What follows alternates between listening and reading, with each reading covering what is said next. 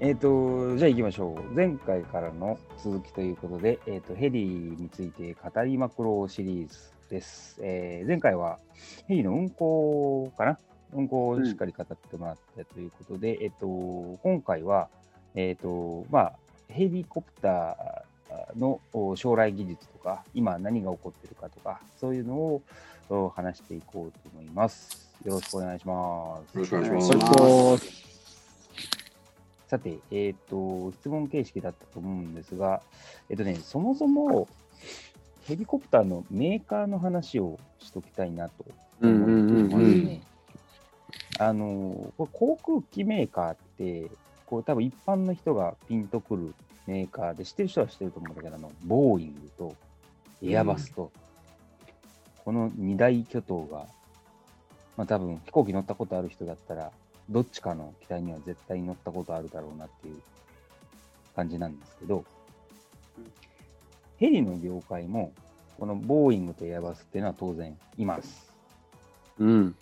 いるんですけど、えー、とちょっと勢力図というか、あー特に民間、えーのその軍用と民間っていうのが、まあ、大きく2つカテゴリーがあるんだけど、えー民間で見たときは、えー、とこれ地味トップ3でいいんかな三大きく分けると3つそうだね。大きな会社がありますっていう感じですな。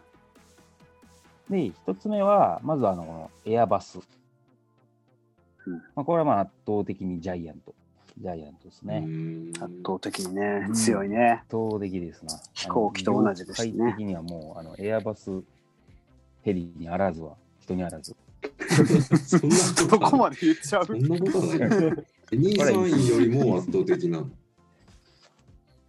シェアとしては、うーん、どうだろうね。4割ってところじゃない、ああ、で4も、 3割から4割は、大きいね。うんうん。これ世界中で、世界中でやっぱりそれぐらいシェア取ってるうん。かな。エアバス、ヘリコプター。エアバスヘリコプターズうん。ね、もともとは、えっと、いろんなあーメーカーが合併してできたうんメーカーですが、まあ、エアバスヘリコプターズといえば大きくは、まあ、旧ユーロコプターって言ってるんだかな。うん、そうよね。旧ユーロコプタそうーっねて言うん。でその前はアイエロ、アエロスパシエか。そうそうそう。えエアロスパシアルと、えっと、メッサーシュミットかな。うん。いわゆるドイツとフランスの、えー、とヘリコプターメーカーがえー合併していって、えーエアバスヘリコプターズというのを形成しています。うん。まあ、ヨーロッパのメーカーですね。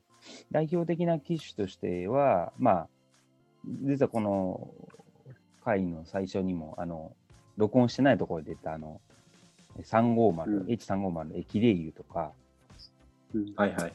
えーあとは H130 とか145とかいうかな。135だ。うん135、145シリーズ。 135が結構うん。有名というか、目立つとこ有名ろだで、よねドクターヘリとかによく使われてるかな。そうそうう。大体、M 等って言って、あの、最大離陸全微重量が、えっと、3.175トンぐらい ?3.2 トンぐうらんいかな、うっんうん。ていうのが135ぐらいだねぐらい。あの、ドクターヘリにはちょうどいいサイズだったりしますけど、まあ、こういうエアバスさん。まあ、日本でも、うんあのいっぱい飛んでるんで、見れば、あの、ヘッダーって見たときには、大体ヘアバスのヘリも飛んでます。はい。さっき言ってたエキュレイユって何ですかえーエキュレイユっていうのは、えー H350 でよかったよね。 350やね。相性。で、相性、そうあそうそうそ相う性。そう。そう。うん。機体の相性。うん。ビームライナー。そうそうそう。そうなね。るそほうそどうそうそうそうそうそ脱うま線さにするそとれ。ね、そう、うんえっと、機体の相性がつくよね。だから V22 だったらオスプレイとか、ああ、なるほど。なんかこう、なんて言ったらいいのかなニックネーム、ニックネームやね。ついてないやつも当然あるけどね。うんうんうん、旅客機だとね、例えば、うんえーとボボーイング、だから B747、えー747とか、737とか、うん。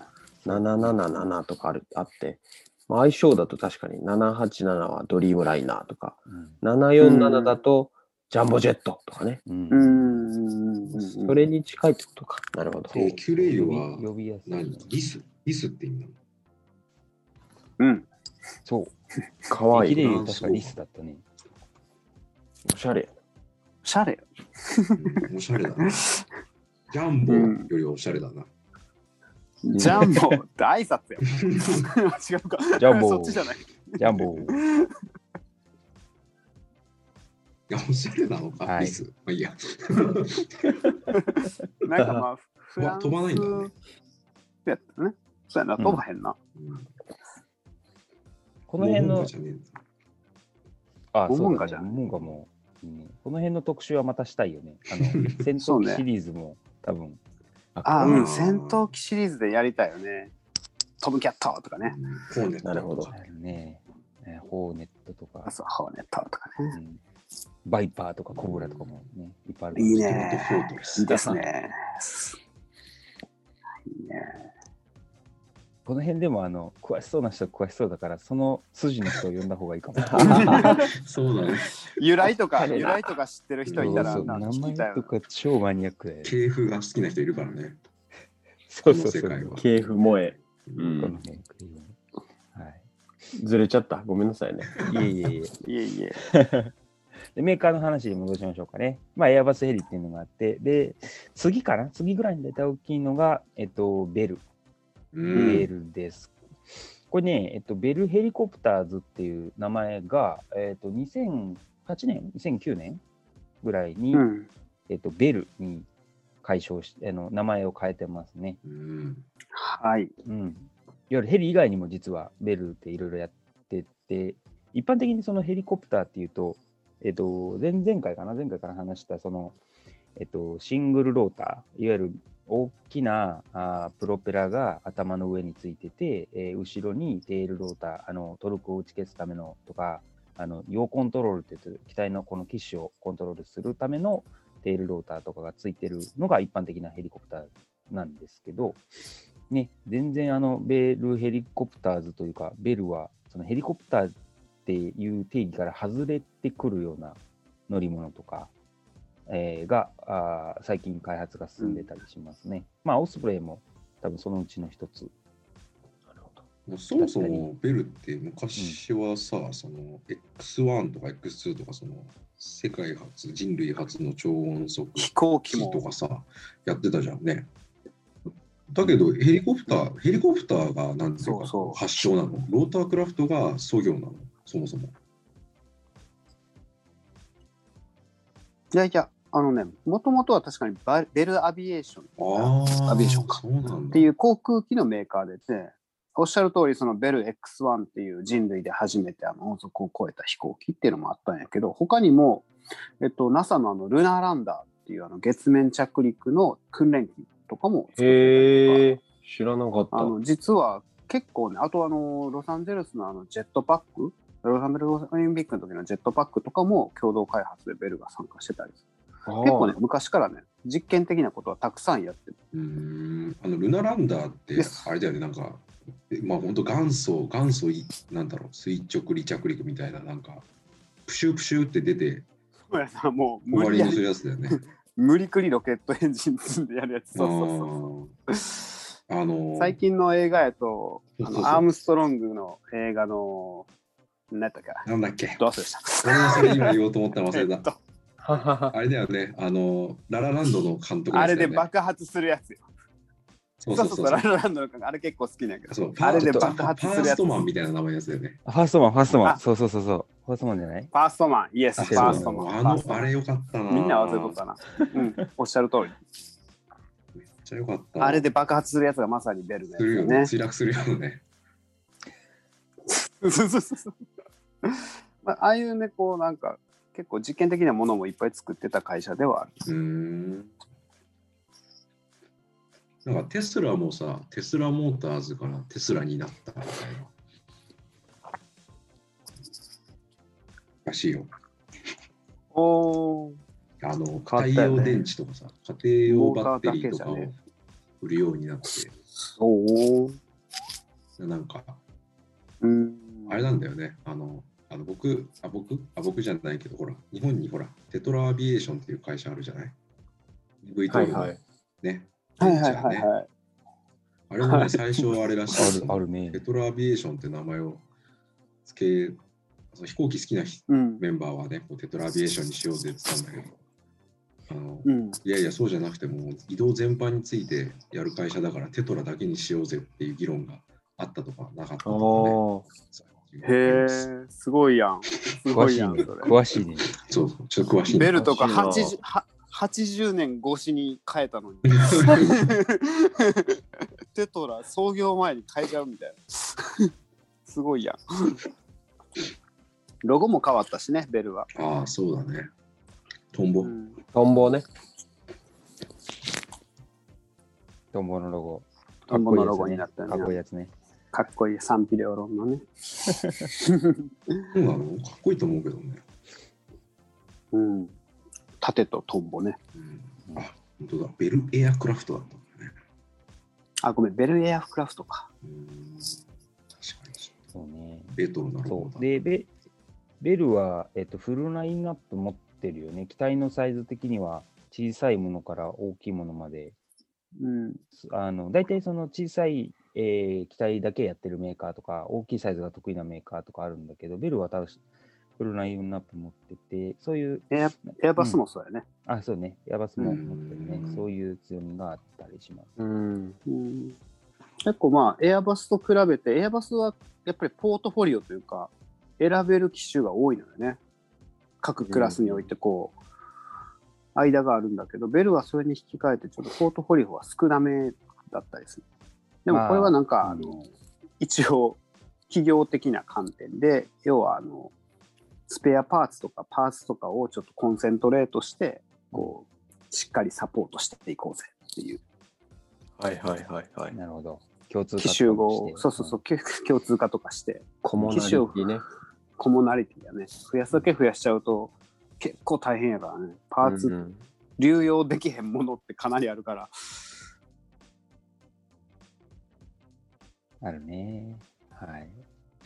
まあ、そのベルヘリコプターっていうか、ベルがいて、で、次ぐらいかな。でも、そうか、大きさなんて多分ちょっとごめん、あの、順番は、まあ、適当だったりするんだけど、あと、次ぐらいに大きなヘリコプターのメーカーが、えっと、レオナルドでいいかな。うんレオナルド・ダ・ヴィンチから取ったのかなそうそうそうイタリアイタリア。で、もともとは、えっと数年前までアグスタ・ウエストランドという名前でしたかね。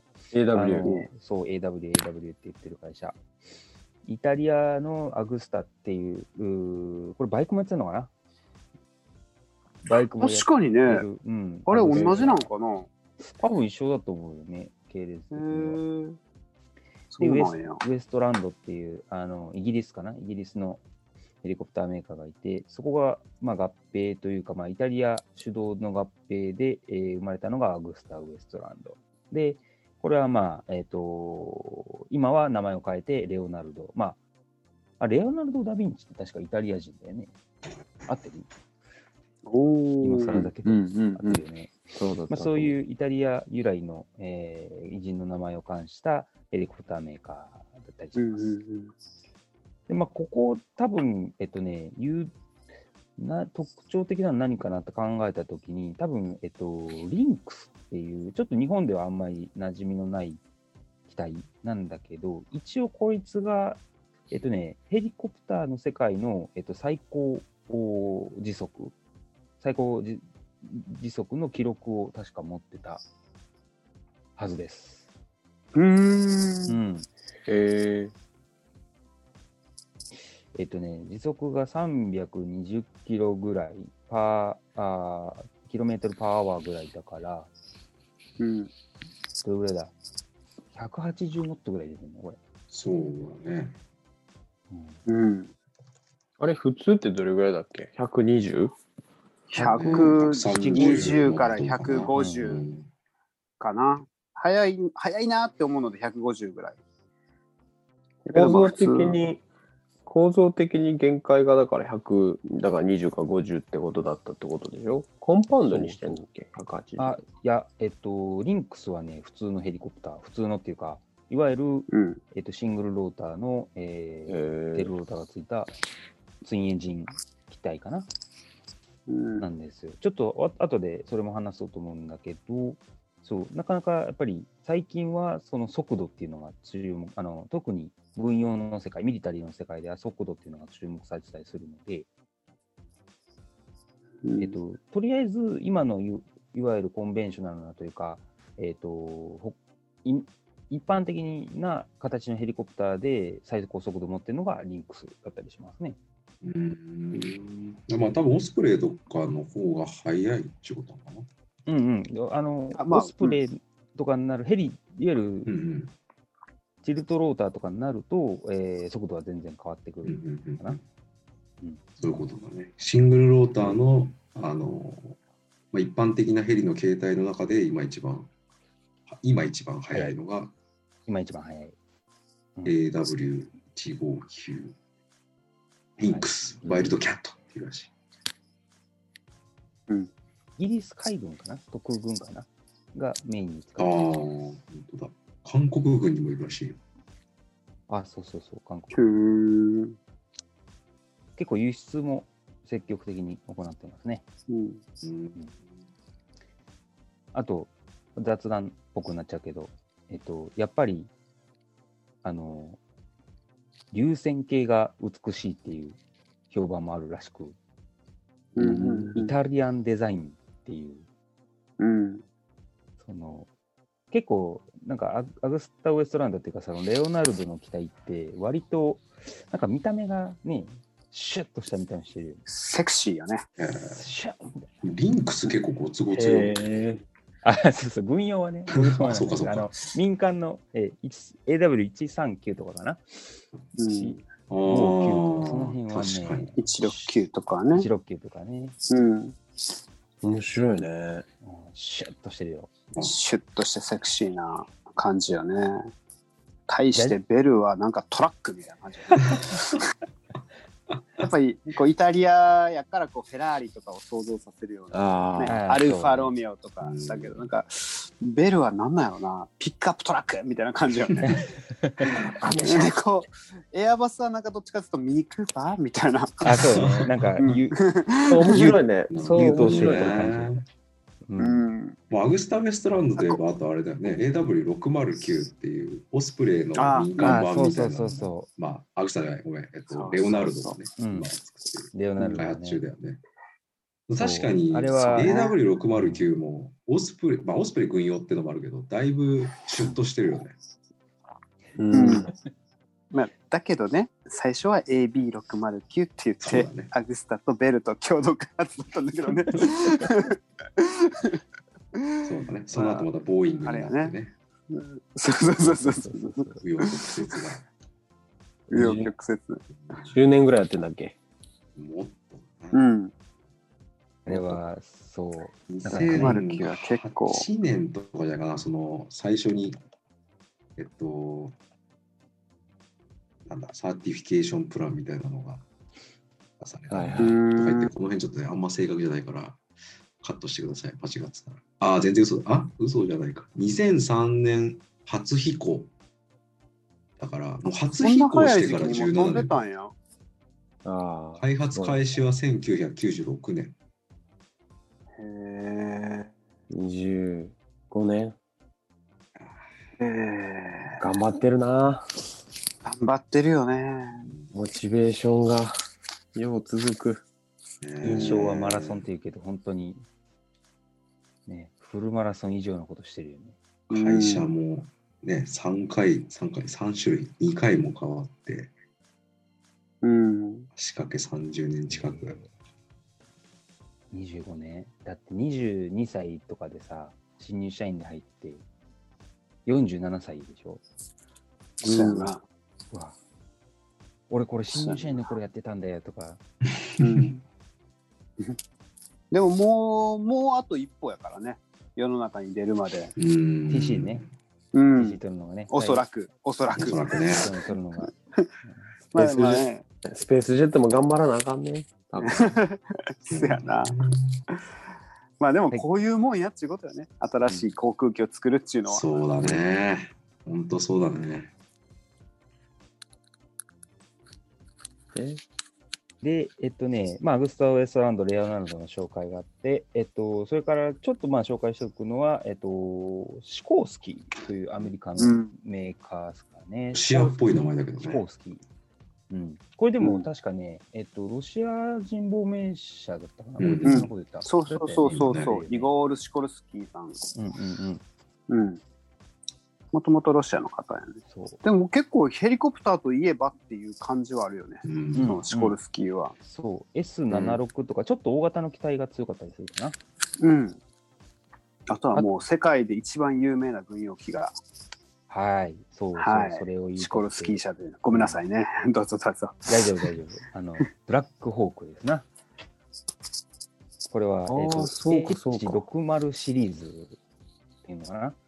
うん。多分、ほとんどの国使っあ、まあまあ、えっと、いや西側諸国と呼ばれてる国は、うん割とあーほとんど入ってる。日本もあるしね。 UH60 ってやつだね。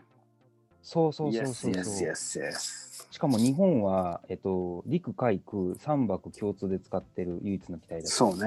で三泊共通って用語を今初めて聞いたわ。俺も初めて聞いた。ごめん、そう、えっとね、三極め泊て共私、同み防た衛いな。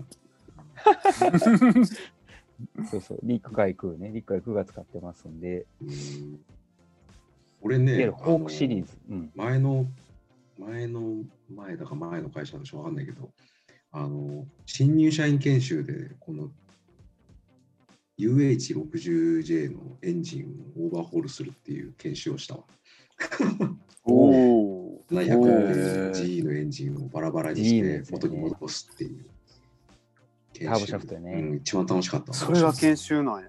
楽しそう。楽しそうやね。うん楽しかった2発か。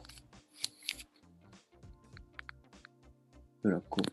えそう、そうそう、総発の、えーっと、えーっとね、ブラックホーク何トンぐらいだったかな ?10 トンぐらいだっけえーっと、 2万ポンド ?2 万500か、2万500か、2万、2万5千ぐらいだったっけ10 5000でもどうポンドとか、全部、無糖はね、1ちょうど10系キロだからそうだよね。 1万ポンドぐらいポンドぐらいだね2万、 2万ポンドか2万ポンドぐらいだね。多分うん。 2万2500とかってうことだん、そうだ、ね、2万強だと思うん。う。うん、まあ、はそれぐらい、えっと、大きな、かつ、えっと、アップグレードがやっぱりすごいよね。あの、うんうん。一番最初に出てきたのは多分1979年とかかなうん、そうね。からスタートしてるけど、えっと、未だにそのアップグレードプログラムって、例えばエンジンを大型化したり、えっとうんデジタル化したり、そういうのが常にこう、走り続けてるような時代ですね。うんよっぽどエアそフレームがしていいんだろうね今でも最前線。うん、そうね。基本設計がいいから長く使われるっていう感じ。うん今でも最前線ですね。うん、あと映画にもよく出てきてるね。あーね悲しい題名やけどね。あ、ブラックホークダウン。ブラックホークダウンっていやっぱそうれ見悲るしい題名のやつもあるそけれど見ねち。ゃうよね。見たね。ああいう映画があるから、ああ、ヘリは落ちるもんなんやって思われる時もある。ヘリは落ちる、そうそう、またこれはこの話に戻す けど、ヘリは落ちないんですよ、降りるんですよ。です。よっていうね。ちょっこの後と一般そのの人辺がのね技術につ何言いっててもも。語ってくれるんだよね、多分ジミーとかがね。ぜひぜひ。あのさ UH60 ってさよくさなんかうんすげえでかいなんか蔵書みたいなさミサイルみたいなのをくっつけてんじゃん、あれなんなんなのそうね。あれ蔵書もうおっしゃる通り、増装タンクでございまあす。そうなんだなんかめおっしゃる通りや。そうめっちゃでかいしさなんかやたこら上の方についてるじゃんあなんだろうと思ってたけどあそううん上の方にあるからあれあいやいや、まあ、増装ってどこ、まあ、いろんなところにつけるんやけど、なんか60はああいうふうにつけてるよ。えうん例いわえゆるば、あ、どうぞ。あごめん機外増層と呼ばれるやつ、そうそう、機外増装。あのうん機内増層っていうのと機外増層っていうのがあって、いわゆるその、いわゆる四角いタンクをあの機内に、えー取り入れるやつもあれば、そのあっき言ってくれたその60の,、えー、その機外造作、上に吊るす側のタンクみたいなのはえー、機内増層ってのもあるんだ。知らなかっあるある。あるある。た。うん増装タンク用のメーカーとかもあるもんね、アメリカ。あるねうんうん増層タンク専業うん。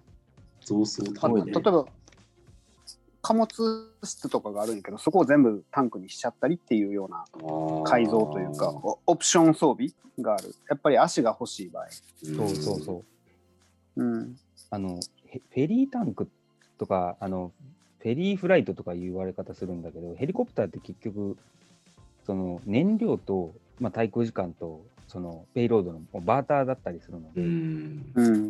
その、長く飛びますに、全振りしたの、全振りするように、そういうタンクがあったうんうりんうすんる。うんそうだよね。そうね。とにかく燃料積みまくって、遠くまで長く飛びますみたいな。うん。移動とかは多分そそっちで一発でやっちゃった方が、なね、るどほど。どっかで給油するよりは全然いいよね。うんうんまあ、例えばあと自衛隊航空自衛隊で使われてるやつとかその増装プラス、あのー空中ゆ空中給油用のプロップがついてたりするから、ああ、なるほどあね、の空中給油ってのは飛行機から燃料がもらえるやつ飛んでる最中にね。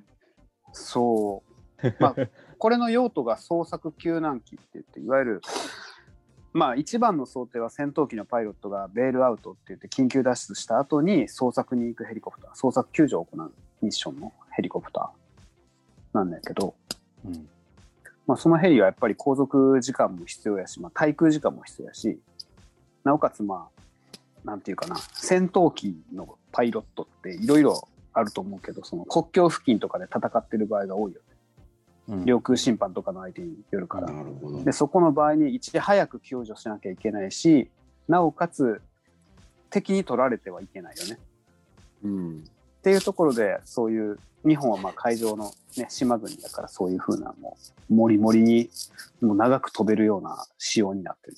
うん。この辺はね、あの、その戦闘機の救出の話は、ごめん、あの最近さ、アマゾンプライムであの空母いぶきっていう見てさ、え何それへそうそう、あの、えある、あるんで、そういう、えっ、とに、日本の空母で F35 が母艦から出し出てみたいな、そんな話があるんだけど、うんうんうんまさにやってたから、どうぞ見て。 あそうなん やあじゃあもう随時またそれはそれで皆さんご覧くださいやねそうそう俺も俺もまだ見てないそれ見てみよう面白そうそうねはい。はい。えっ、と、それがね、シコースキー、シコルスキーの話で、あと、まあ、簡単にもう少し紹介しておくと、えっ、と、民間で有名なのは、あと、ロビンソンとかね、うんこれはまあ、一人、あ二人乗りぐらいか、二人乗りぐらいとか、四人乗りぐらいとか、そういうちっちゃなヘリコプターで、あの、エンジンも一つで、えーっていうのが、まあ、ロビンソンシリーズとかが、まあ、うん有名だったりしますね。あの、個人で持ってる人結構いたりするかな。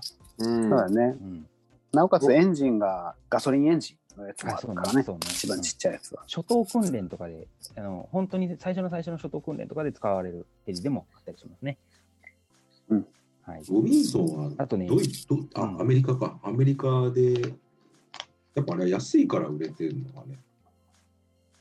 それもあるねやっぱりうん安い機体が安いだけじゃなくてあのいわゆる運航コストも安いうん。うんうんどこで買ったようやく産いや教育用が多いかなトレーえニングが多いかな、あの一番ちっちゃい R2 とあとはもうプライベートユーズ農薬散布は多少やっぱりタンクに農農薬剤をま入れるからパワーが必要なのねーなるほど。まあだからちょっとガスタービンというかいわゆるタービンエンジンじゃないと結構きついところはあると思うんうできんことはないと思うけどロビンソンでもやっぱりペイロードがどうしても少ないからなんでオペレーションコスト安いんだろうね。